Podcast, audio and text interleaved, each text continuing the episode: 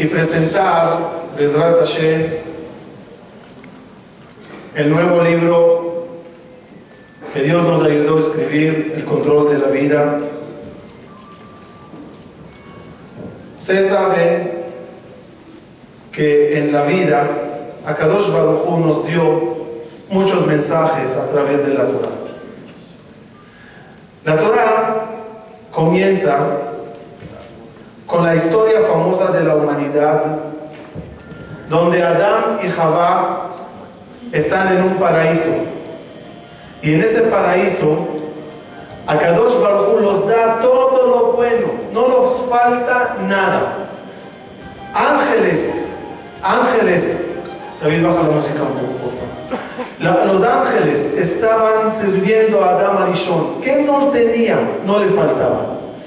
Dentro del árbol, en medio, había el árbol de sabiduría, el árbol especial.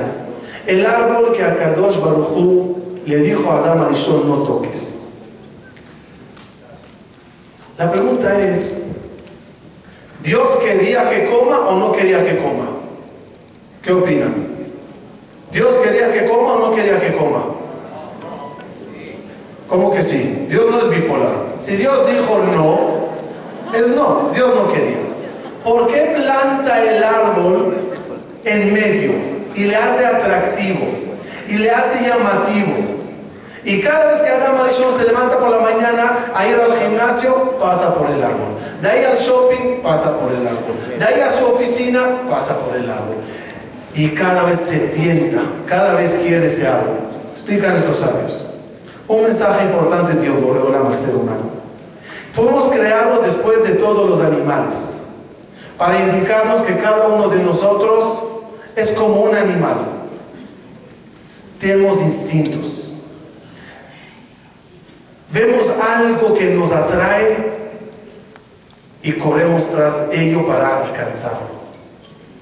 Nos cuesta mucho detener nuestros impulsos. Umotar Adam ain Dice la Mishnah, no hay ninguna diferencia entre el ser humano y el animal, solo que somos más educados, como animales de un nivel más elevado, que con gusto y con traje y corbata pedimos las cosas y las perseguimos, pero al fin y al cabo casi no hay diferencia. El ser humano tiene que conocer ¿Qué le diferencia del animal? Quiero que, que quede claro. Dice Jajamín que cada humano es un arca de Noé. Todos los animales están en él. Todos los animales están en nosotros. Y hasta a veces nos parecemos, a veces, ¿no? A veces como que hay un cierto parentesco. Yo quiero decir otro mensaje interesante. ¿Saben dónde están los ojos de todos los animales que los cazan? No sé cómo se llaman. No los depredadores, las presas. Los ojos de las presas, ¿a dónde están? De lado. Los ojos de los depredadores, ¿dónde están? Adelante. Bajo este término, ¿qué, qué somos nosotros? ¿Ah? Y uno tiene que buscar el punto de diferencia que hay entre él y el animal. Miren, cada persona, cada persona tiene que saber que los animales internos pueden llevarle a dos polos. ¿Ustedes sabían que esos son hermanos? Cada uno en otro polo. Todo depende si sabemos dominar el instinto animal o no. Todo depende cómo educamos a nuestros hijos. El hijo toma ejemplo.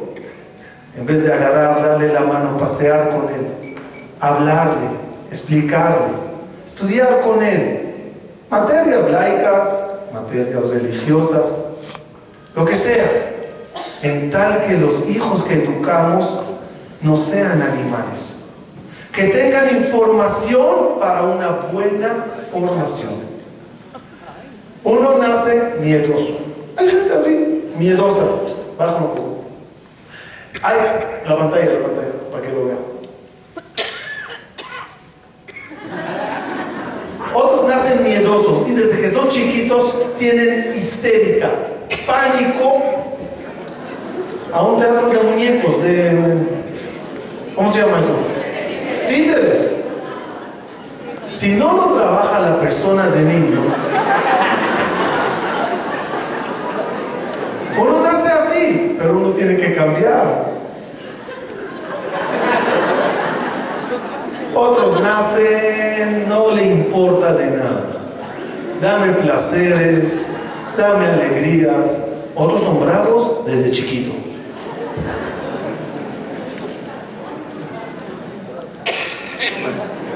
No importa quién se pare delante, el tipo está preparado a la batalla y a la guerra. Otros son tercos, duros. Así somos todos. No de hoy, desde chiquito. Otros tienen mucho cariño por alcohol ni Baro. Y otros crecen matzah shemura, niños tranquilos, buenos, no, ahí falta volumen. Ok. Esto significa que vinimos al mundo con una tarea. Una tarea que es como pararse en una pista de carrera con intención de llegar a la meta. Este video me imagino que la mitad de ustedes o más conocen, pero me fascinó y lo quiero compartir, porque es la educación. Como papá pones a tu hijo en la pista y le quieres que llegue a la meta. Pero a veces el hijo, debido a las cosas de la vida, a las tentaciones, a los, a los baches que hay en el camino y al esfuerzo que él tiene que hacer, no lo logra. Le cuesta. ¿Cuál es tu misión como papá? ¿Cuál es tu misión como mamá? Ese es su papá. Correr a él. Darle la mano y ayudarle paso a paso. A lo mejor no correr, pero despacio. Alcanzar la meta. Alcanzar y llegar a lo que soñó y se preparó durante años. ¿Cómo se siente un papá que su hijo llega a la meta gracias a él? Los hijos son un regalo de Dios. Y el que no trabaja sus enojos de niño, y los papás tampoco se dedican a ayudarle, la gente crece con lo mismo.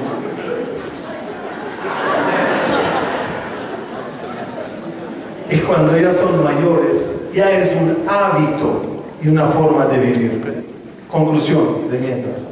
Uno tiene que formarse poco a poco. Como un rompecabezas que te vas formando. ¿Y saben cómo se forma uno? Educando la mente. Una persona que no lee, una persona que no estudia, una persona que no escucha, su mente crece chueca. Cuando uno lee libros, se le ilumina la vida. Cuando uno lee información, se le hace más fácil tener buena información.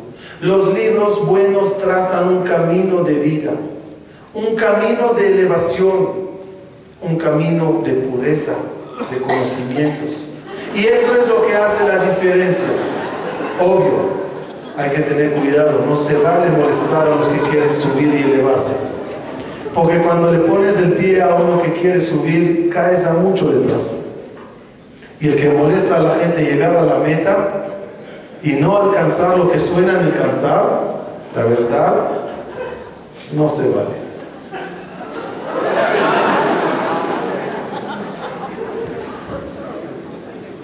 Y cuando enseñas a tu hijo a alcanzar metas elevadas, tengamos cuidado que no estamos estropeando otros valores en el camino.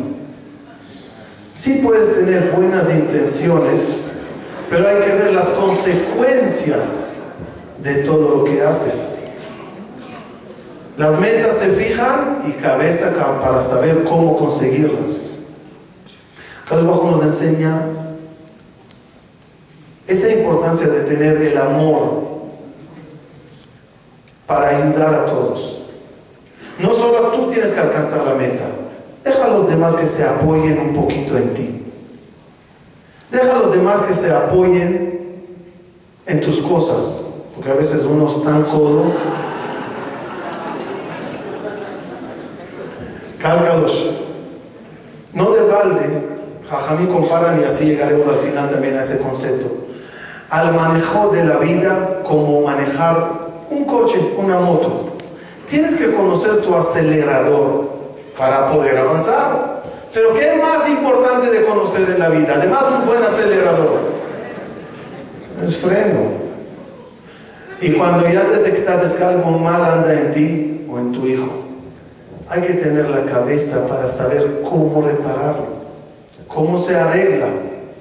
De forma brusca y dura, las cosas no se arreglan. Al contrario, se estropean más.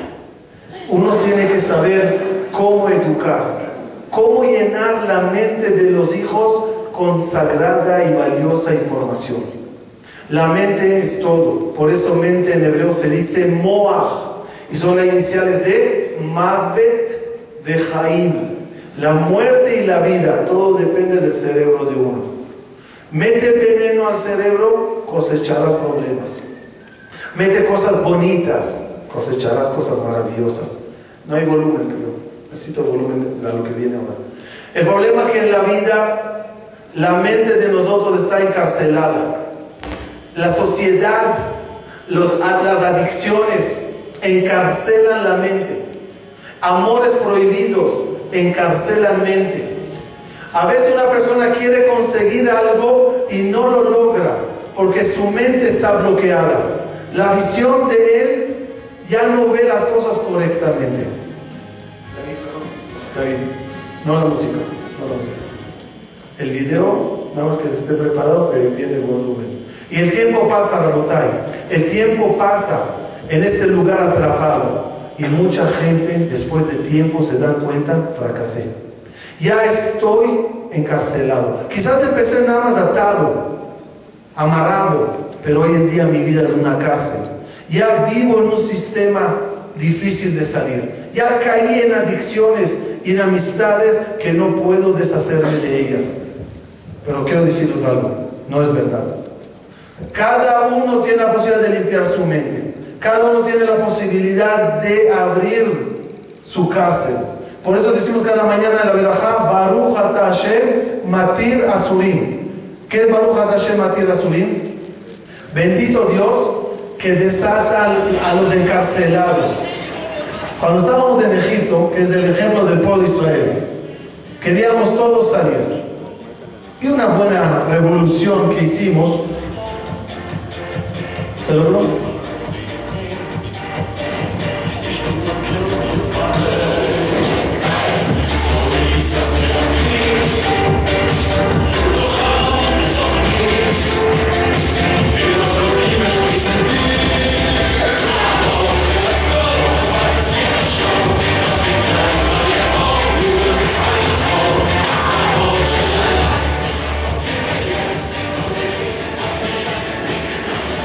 Y eso es lo que tenemos que hacer.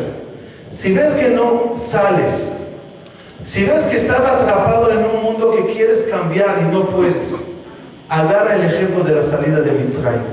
Salimos de Mitzrayim y el camino era confuso. No era fácil saber a dónde ir. Estás en un desierto y todos como locos pensando a dónde hay que ir ahora. Pero el que quiere sabe que a Kadosh Baruj manda a cada uno una gran ayuda. A Kadosh Bajo le manda a cada uno el GPS. El GPS para poder salir de tu desierto, de tu Mitzrayim. Y por eso, que justo saliendo de Mitzrayim, nos vamos a Matan Torah. ¿Por qué la relación entre recibir el libro de Torah y la salida de Mitzrayim? La respuesta es obvia. La Torah te da las herramientas para autodominarte, para controlarte, para ser dueño de tu vida. ¿Saben cuántas leyes en la Torah tienen efecto psicológico? Cuando te dicen abstiente de no hablar esto, de no ver esto, de no comer esto, de no ir para allá. Es un autocontrol muy grande que se necesita y no es fácil. Por eso, cuando se para Moshe delante de Paró y Paró le pregunta, ¿quién es tu Dios para que yo le sirva? ¿Cómo se entiende esa frase? ¿Con todo de desprecio o con todo de admiración? ¿Cómo preguntó Paró? ¿Quién es tu Dios que yo le obedezca? O, ¿quién es tu Dios para que yo le obedezca?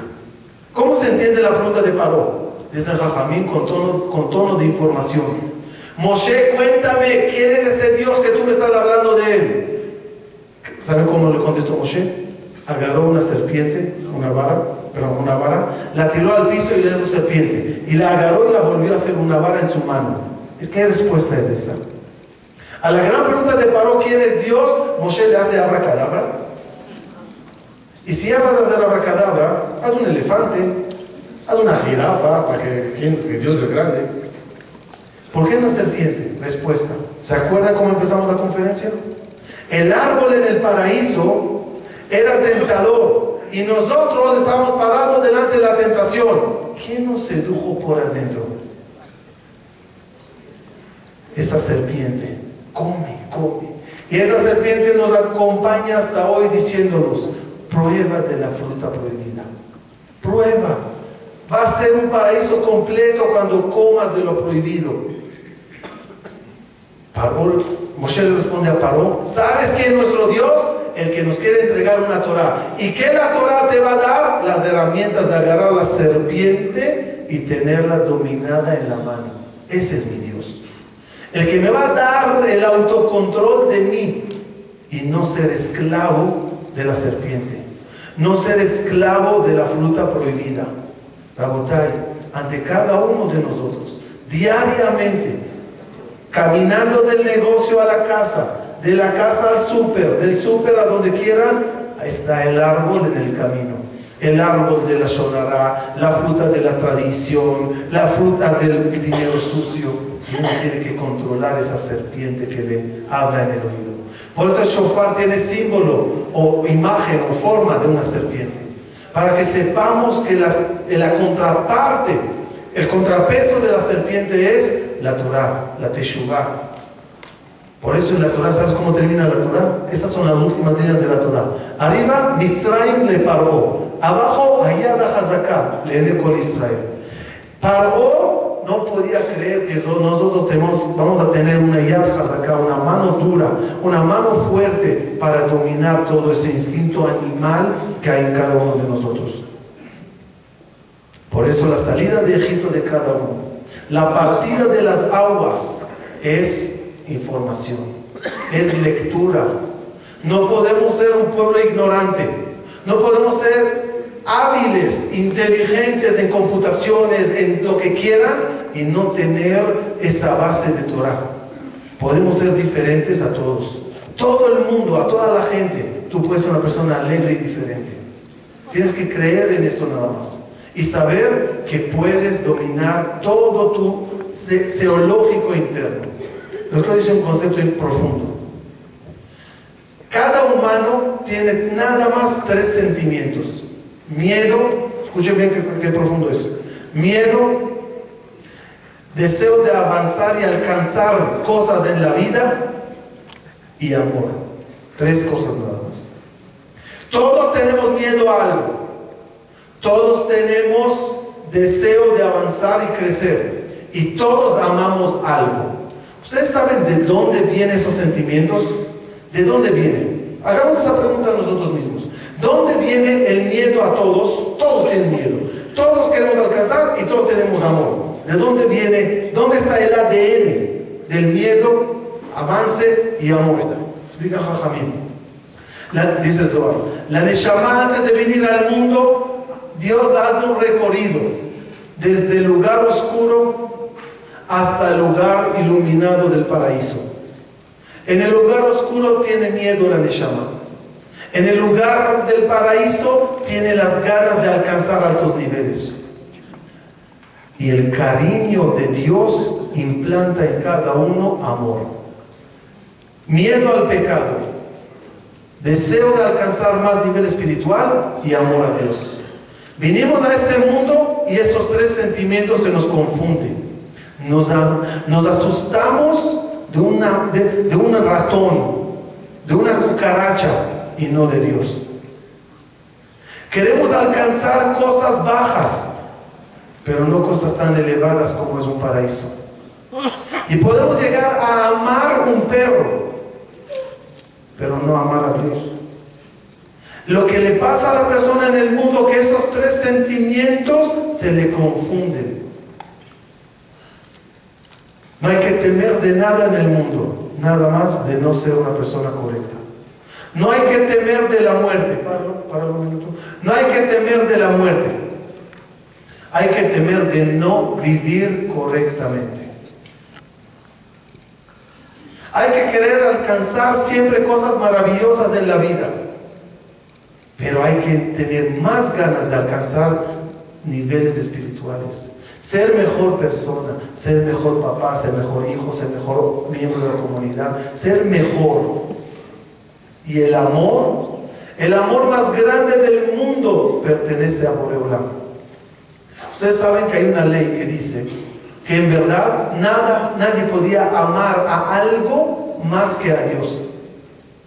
¿Saben quién cumplió esa ley al pie de la letra? El único. ¿Quién cumplió todo al pie de la letra? David, ¿no puedes parar?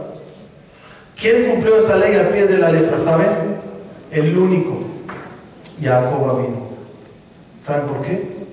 Jacob vino, su hijo desapareció de él durante 22 años. 22 años que estaba el hijo para Jacob, pensó muerto. Estás de luto 22 años y de repente escuchas que no está muerto, está vivo. Qué emoción para cualquier papá. Después de 22 años, Jacob se va a abrazar con su hijo, virrey de Egipto. ¿Hay un momento más alegre en la vida de un ser humano de ese gran abrazo? Lo dudo. ¿Saben qué hizo Jacob vino a la hora que se estaba abrazando con su hijo? Su hijo José llorando, papi, papi, te amo, te quiero. Y José y Jacob a la vez que hacía, Israel, Shem Eloqueno, Shem Echad, Beafta, Et Hashem Eloqueja. Leyó la Shema. ¿Por qué leyó la Shema? ¿Por qué leer la Shema en ese momento? Explica Jajamín. Dijo Jacob, vino a Boreolán, Dios siempre te amo más que a todo. Incluso en este minuto de abrazo con mi hijo, también en este instante, yo te amo a ti más que a cualquier cosa. ¿Qué nivel? ¿Qué nivel? Y os diré algo. Se merece Dios que le amemos tanto. David, vete un poquito para atrás. Perdón. Sí, play. Se, merece Dios que le amemos tanto. Los quiero contar una historia. Cuentan en una vía de tren estaba un señor en la ventana parado, como loco, ansioso de ver. Le pregunta al que está al lado, ¿qué pasa? Dijo, ¿qué pasa? Tres años estoy en la cárcel por algo malo que hice. Mi mamá antes que entrar a la cárcel me dijo, atrás. Mi mamá, ¿a dónde estaba? Nada más pararlo. Mi mamá antes que entré a la cárcel me dijo, no te perdonaré más nunca. Me avergonzaste, me hiciste feo. Ya pasaron tres años, las escribí cartas de arrepentimiento, lloré, cambié, mejoré. Y ahora saliendo de la cárcel quiero ir a ver a mi mami. Sé que me ama, sé que me quiere, pero no sé si me perdona. No sé si llego a la casa, toco la puerta y ella me dice, lárgate. La pedí que me ponga una banderita blanca en la estación de tren. Si veo la banderita blanca, ya sabré que me perdonó. Si no hay banderita blanca, ni bajo. Sigo, no sé a dónde, pero ya me voy. Le dice el Señor, ojo, si es así, vamos a buscar los dos la banderita blanca, por si acaso es chiquita ansiosos viajando en el tren, de repente, llegando a la estación donde vive la mamá, no había una bandera blanca. Habían 40 banderas blancas. Grandes, grandes, grandes, grandes. Para que un ciego las vea. Y al final de esas 40 banderas blancas, ¿qué había? La mamá misma, vestida toda ella de blanco. ¿No correrá el hijo? ¿No correrá el hijo a abrazarla y a besarla? Dice Jajamim Akadosh Baruchu. Nosotros pecamos en el año, hicimos cosas feas. ¿Nos perdonas Dios o no? ¿Qué hizo Coreolam? Como símbolo de amor, 40 días, como 40 banderas blancas. 40 días de Teshuvah desde los Jodesh Elul hasta Yom Kippur. Y en el día de Kippur que viene ahora, ¿quién nos espera? No una banderita blanca. Boreolam, todo él vestido de blanco. Todo él diciéndonos, bienvenido hijo. Y como dije en una conferencia el otro día, díganme, ¿quién es la persona, la primera persona en el mundo que te perdonaría? No importa lo que hagas, la primera persona que te perdonaría, ¿quién es? Mamá. ¿Quién es, otra pregunta, ¿quién es la que más te quiere? ¿Quién es el gallego que dijo la suegra? ¿Quién es, ¿Quién es la que más te quiere? Mamá. ¿Cómo puede ser que la que más te quiere es la que más te perdona? Sí, porque van de la mano. Si Dios te dice, te voy a perdonar, ¿qué quiere decir? Que te ama y te quiere. Eres Israel. ¿Cuánta gente vivía en el año 1900? 1920. No llegaban, ni no sé, no me acuerdo bien el número, si 10 mil o 20 mil, 30 mil máximo. Esos judíos que vivían allá tenían una clase de vida difícil. Los judíos que vivían en Israel no podían cuidar con facilidad, como otros judíos en varias partes del mundo, la Torah y las mitzvot, pero luchaban. Ir al cótel era un privilegio. Tocar las piedras del cótel era algo muy difícil. Esas son las imágenes de Israel en el año 1918. Cómo con sudor y lágrimas gente se aferraban a la tierra pensando, algún día regresarán todos de la diáspora. Y esas profecías que están escritas, que algún día retornaremos a la tierra santa, no son ciencia ficción, decían ellos. Va, va, va a ocurrir. Esa es Jerusalén 1925. Miren qué vacía. Lo que quedaba son monumentos antiguos que nos recordaban nuestra presencia en la tierra santa. Los mercados y lo más importante era el cótel. Miren el tamaño del cótel, si perciben, era chiquito, no había, había edificio a todo alrededor, pero no dejaban de ir, no dejaban de ir y orar y pedir que ya retorne todo el pueblo, o por lo menos la mayoría de él. Esta historia demuestra los valientes que teníamos en el pueblo Israel. Se trataba de un ejército chiquito de muchachos que estaba dispuesto de tocar el shofar el día de Kippur. Explico. Como los árabes dominaban la zona y para ellos el lugar es sagrado, no permitían que judíos toquen el shofar el día de Kippur en el cótel. En el año 1929 se armó una grande pelea, no sé si había matanza, pero había una pelea grande y por lo tanto los británicos ordenaron ya no tocarán el shofar el día de Kippur en el cótel. ¿Qué hicieron los judíos? Para no perder esa costumbre sagrada, para no perder ese shofar y ese sonido que estremece el corazón, agarraban muchachos jóvenes y los entrenaban para que ellos toquen el shofar. Levanta un poquito la voz, que escuchen lo que ellos cuentan. Esos muchachos iban primero a entrenarse en las casas para los shofar. Cuando llegaba la hora de tocar, es curioso, cuenta él que él era también el Hazán, que como los policías británicos querían atrapar a los que tocaban el shofar, ya baja la hago. Entonces en ese momento agarraban ellos y avisaban en voz de cántico,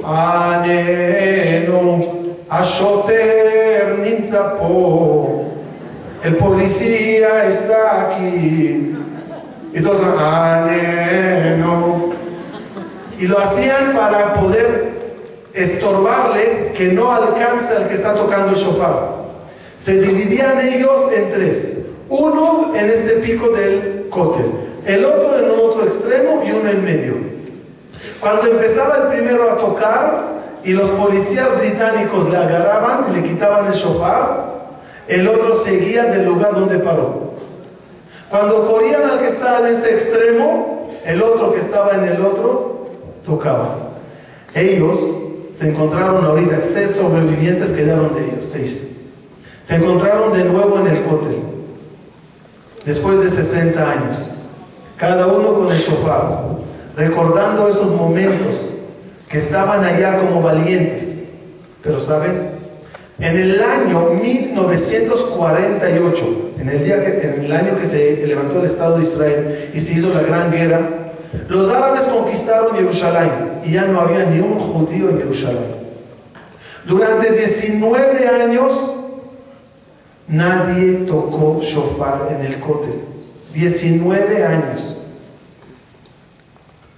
Dicen ellos, no podíamos tolerar, era un luto fuerte para nosotros. Los soldados del shofar no pueden tocar.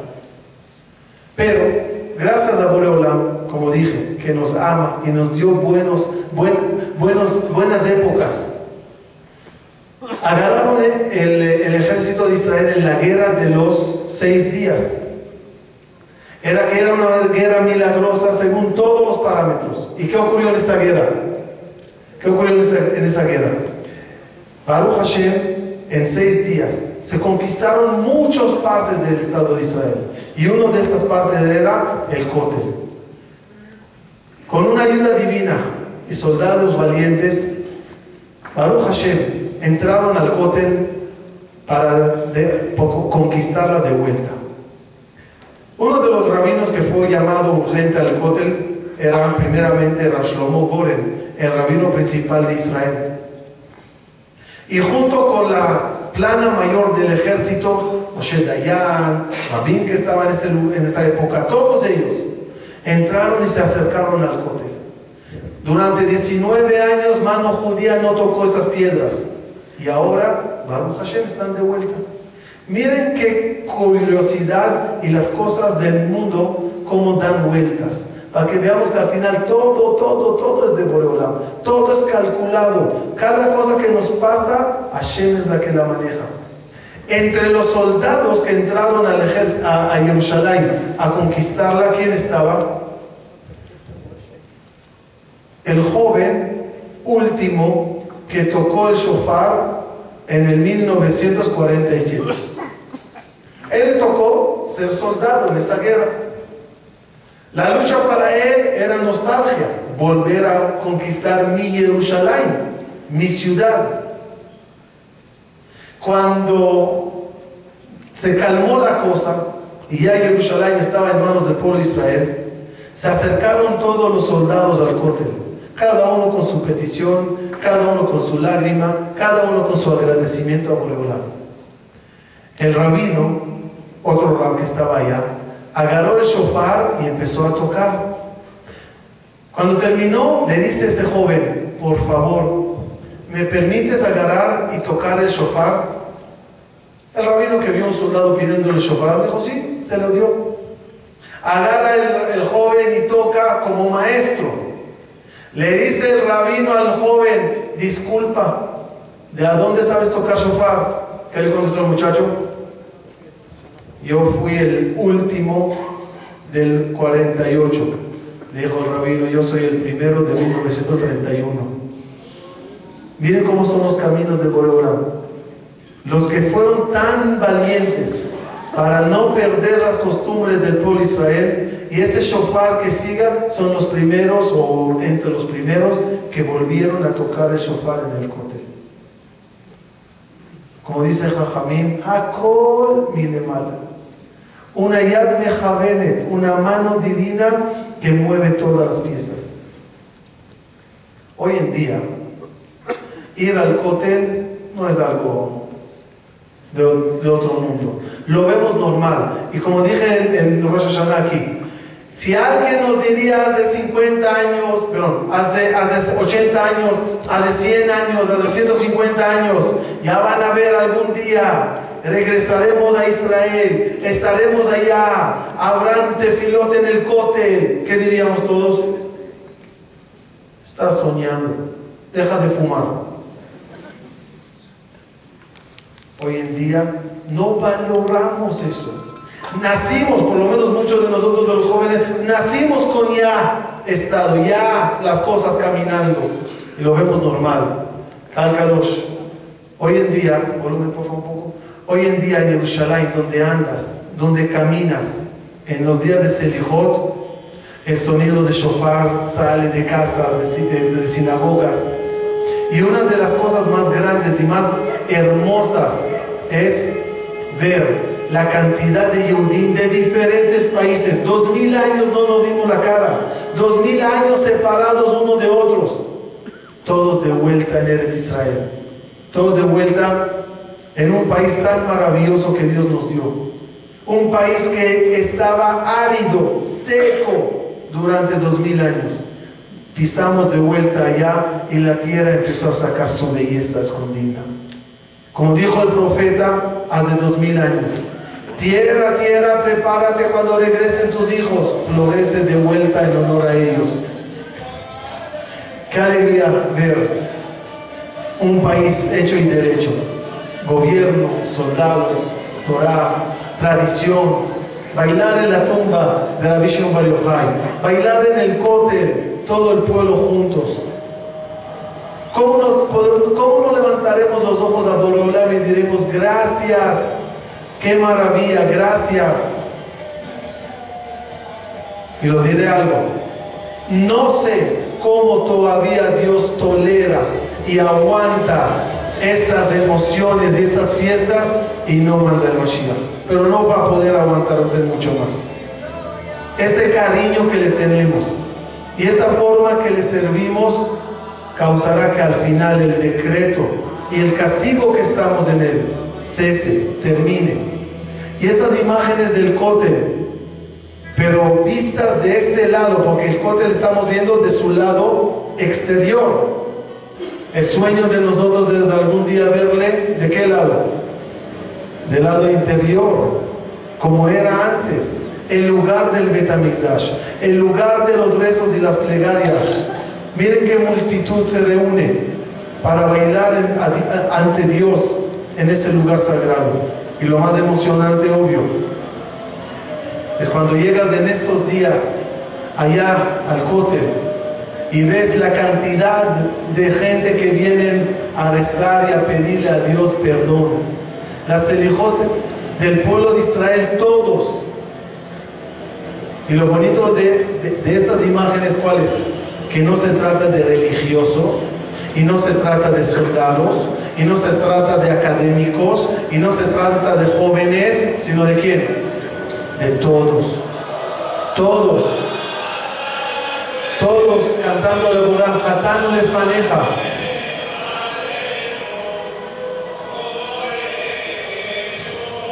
No sé si se alcanza a ver bien, pero todos esos puntitos son personas, ¿sí? Se calcula que en esta vez estaban como 100 mil personas en un selijot. ¿Cómo puede Dios seguir aguantando tanta gente pidiéndole perdón y no, perdonará? No, es imposible. Si el que Dios que nos ama tanto, como dije, ama, en cualquier momento dirá, ya saben que, dejen de bailar afuera, dejen de bailar detrás de la muralla. Llegó la hora de bailar en casa, no en el patio. Y la combinación entre un pueblo maravilloso que estamos viviendo de Torah, de Filá, seguridad, gente con corazón y amor a Dios, gente con corazón y amor a la nación. Esa combinación maravillosa es el pueblo de Israel. Para ir cerrando la idea, Kalkadosh. Que Dios cuida a todos los soldados, lo pongo de paréntesis, pero paréntesis importantes. Saben que este año es un año muy decisivo para saber qué hacer con Irán, bomba atómica, guerra, no guerra. Cada uno que dedique un poquito de tefilot por el bien de todos los soldados, del Estado y el pueblo de Israel. Y ojalá que estos los lugares tan especiales de historia vuelvan a ser el lugar del pueblo de Israel, donde podamos acercarnos a Boreolam y decirle cuánto le amamos. Pero quiero decirles del mensaje que dijimos aquí en Tisha El cótel es una pared. Y cuando vienes al cótel, tú le dices, oye cótel, por favor, pasa mi plegaria a Dios. Cuídanos, Dios. Estas de esas paredes. Nos olvidamos que también las paredes nos tienen a nosotros un mensaje. ¿Cuál es el mensaje del cótel hacia uno? ¿Quieres que yo pida por ti? Una condición nada más te doy. Llévame contigo. El concepto pared, muralla, llévatelo contigo. Ponte murallas en tu vida. Cuídate. No pierdas los valores. No pierdas la fe. No pierdas la tradición. Aprende a poner muralla fortificada ante cualquier tentación. Yo llevaré tu plegar al, Dios, pero tú llévame contigo a tu vida. Tienes que saber poner alto a muchas adicciones. Saber poner alto a muchas cosas prohibidas. Porque cuando no hay murallas, el enemigo te conquista con facilidad. Cuando no sabemos poner un freno a las tentaciones que hay y a las frutas prohibidas que hay en cada esquina, somos atrapados y absorbidos.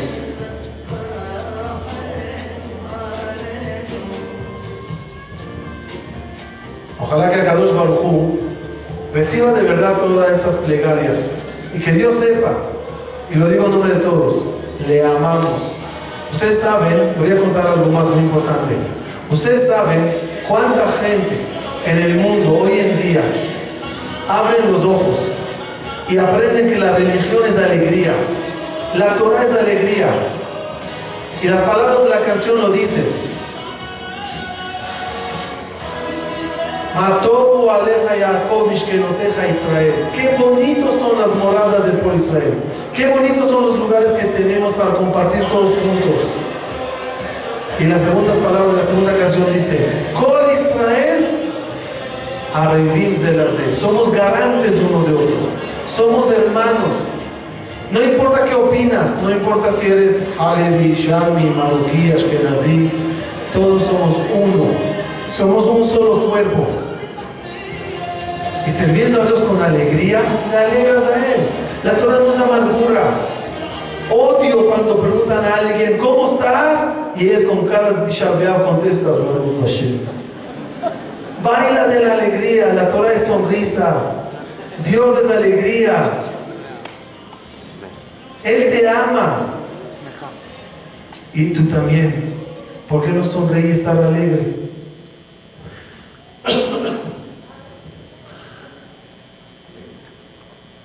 Mucha gente hoy en día ve la maravilla de la Torah. Y mucha gente hoy en día, Baruch Hashem, vuelven en Teshuvah cambian su forma de ser, su forma de pensar. Y el mensaje de volver de Shuvah es shofar. Shofar significa mejorar, shaperu. No cambiar radicalmente. El que cambia radicalmente cae al día siguiente. Mejorar. Cada vez estar un poco mejor. Mejor con tu familia. Mejor contigo mismo. Mejor con tu Dios. Nadie de nosotros es perfecto, pero todos tenemos que intentar alcanzar una perfección. Quiero, que vean esto. Un muchacho guapo. Es un modelo. Se llama Vijay Cohen. En la televisión de Israel no paraba de salir. Las fotos en, Europa llenas de su modelo. Un muchacho que no le faltaba nada. Bien. Pasan unos meses y el mismo locutor le entrevista otra vez. Le dice el, locutor, oye, ¿qué te pasó? La última vez que viniste aquí las muchachas te querían arrancar la camisa. ¿Qué te hiciste? ¿Estás loco? Dice, yo no estoy loco. En esa vida tenía todo, pero a la vez no tenía nada. En una entrevista larga, no esta, que van a ver un segundo de ella nada más, una hora habla de su vida, que cualquier muchacho que la escucharía diría, ale vaya, y ojalá Dios me daría eso. Y como él dice, no sirve nada cuando estás lejos de tus raíces. Este es Abijay Cohen hoy en día. Le quería traer a México, no se arregló, dijo que por lo menos pondré el video. Si llega algún día, hagan como no saben la historia para que todos salga bien. No nada más eso, la botella. Aquí, aquí, aquí en México, muchos de ustedes conocen, aquí están muchos que estaban en el CDI, ¿sí? Hace dos meses, ¿cuánto? Dos, dos meses. Tuvimos el honor de participar en un bar mitzvah de un muchacho, de un, de, perdón, muchacho, de un señor de 83 años, 81 años, que por primera vez puso tefilín, sobreviviente del holocausto. Una historia que, que lloras. Entren a la página mía y vean la historia. Mucha gente ya reconocen la época maravillosa que estamos. Una juventud alegre. Tenemos una juventud, calcados que os quiero decir, una juventud maravillosa una juventud buena. Hace falta nada más saber construirlo. Y se construye con amor, con corazón, con sonrisa. Con sonrisa y alegría, con música. Es la mejor forma de avanzar y caminar en la vida. Así es. Y todos juntos se logra. Entre todos se logra. Cada. Cada uno de ustedes tiene un vehículo. Tu vida, tu persona es un coche. Miren el acelerador y miren el freno. Y aprendan con Jochma cuándo se acelera y cuándo se frena. Cuando ya llegó la hora de pasar la velocidad. El camino en la vida tiene curvas pero al final hay una meta bonita. Luchando se logrará. Y quiero decirles una tefila que inventé, ¿ok? Del conductor, del conductor. Hola Dios, ¿qué onda? Sé que tú eres el que más da. BM, Volvo, en Teshuvah. Y en los dos días de Rosh Hashanah con la cabeza de carnero y el shofar que tocamos. Danos, por favor, compasión. Manda a cura a todos los enfermos. Llénanos de gasolina para cumplir la mitzvot de una forma magna, para recibir el día de mañana un gran premio. Mándanos, por favor, Boreolam, el Mashiach, en el mes de la y sea el GPS de nosotros.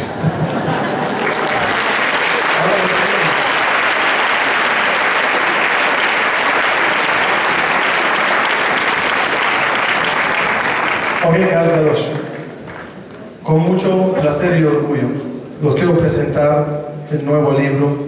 ¿Alguien puede prender las luces, por favor? Eh, es un libro, es un libro que después de muchos años de estar trabajando con jóvenes, con gente muy amable y agradable, uno se da cuenta dónde está la parte que hay que reforzar mucho. Dios nos dio herramientas para vivir bien. Hay que saber nada más.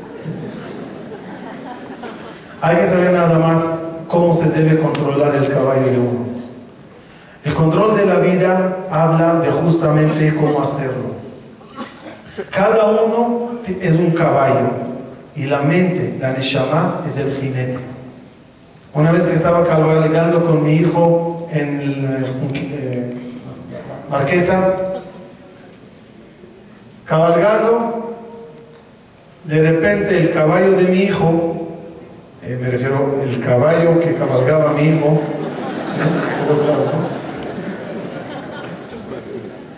Se para a comer, le dijo, vamos. Dice, papi, está comiendo. Que coma a cuenta de la hora de dueño, no mía. ¿Para qué media hora vamos a Papi no quiere no le domino. Del camino regreso a la casa salió la conferencia de Domina tu caballo. Cada uno tiene un caballo. Cada uno tiene que saber tener las riendas de su caballo. No perder el control, y lo digo con respeto, cuando ves un restaurante kosher. El caballo hay que agarrar y decirle, no caballito, pero es rico, no caballito. Y ni hablar cuando el caballo ve una yegua. El autocontrol, el autocontrol. La idea del libro El control de la vida es darnos herramientas a cómo controlar todos sus instintos. Cada persona está formado, lo voy a decir algo que no escribí en el libro porque lo aprendí después, pues lo voy a decir ahora. Anótenlo cada uno con su puño de letra. Cada persona está formado de cuatro elementos, fuego, aire, agua y tierra. Cada uno de esos cuatro elementos tiene efectos en ti. Uno aspira alto por el elemento fuego. Una persona busca espiritualidad por el elemento aire.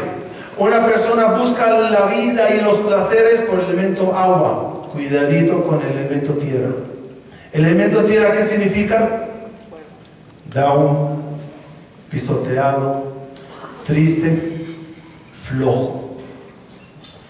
Mira la botella que hidush. Enorme, enorme, enorme, un hidush.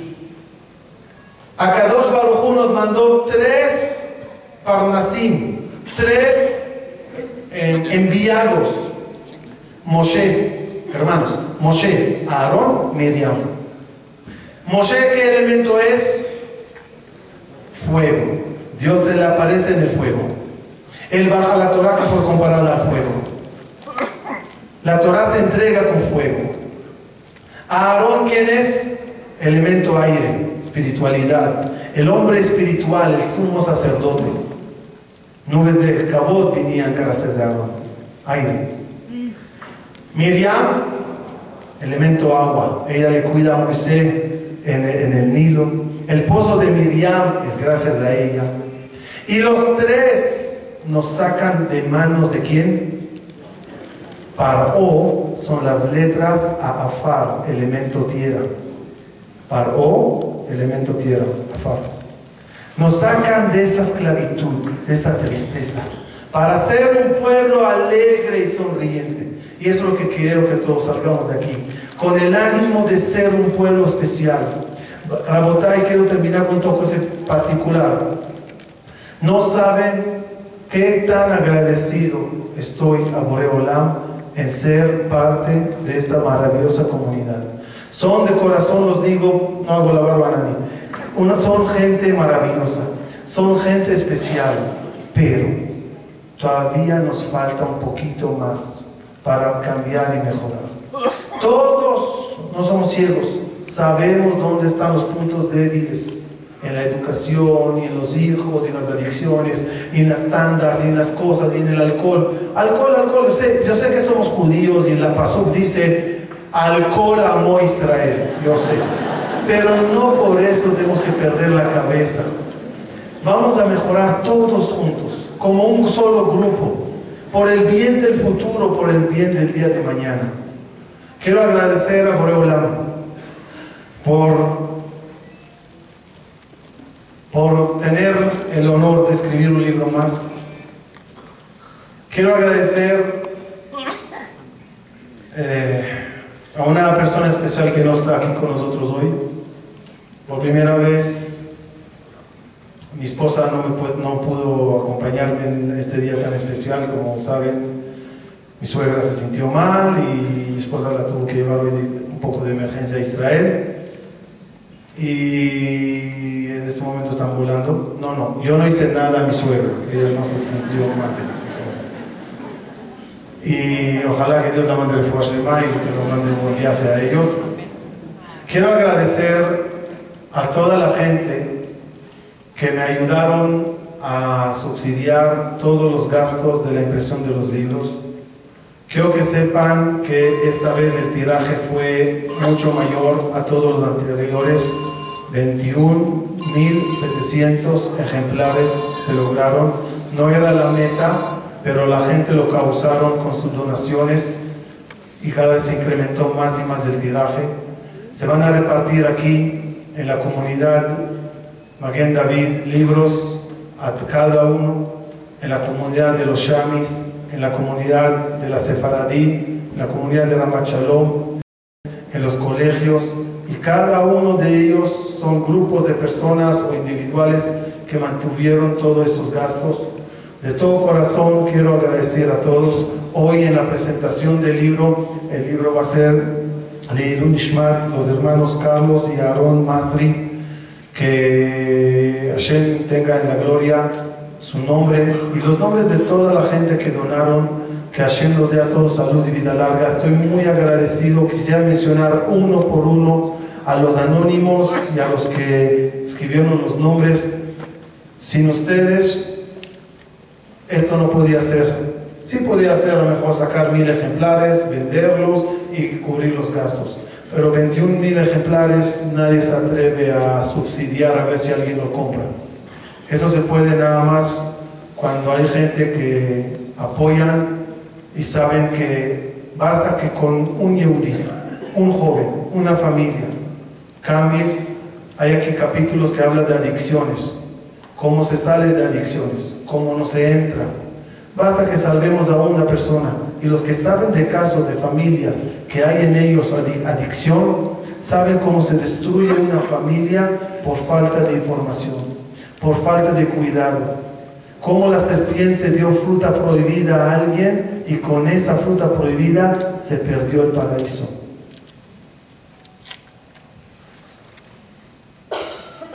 Los libros se van a regalar en toda Latinoamérica, ya hicimos la presentación en Panamá, será en todos los países, de Hashem. Y a todos ustedes lo quiero pedir una cosa. Los libros están afuera para ser regalados por favor, con consideración, cada uno que se tome un ejemplar. Y en el momento que llegue a tu mano otro ejemplar, dedícate a dar uno de ellos a alguien que no tiene. Nadie donó los libros para que se mueran en tu biblioteca, sino para que sean leídos. Recomiéndenlo, pásenlo, tengan información para buena formación.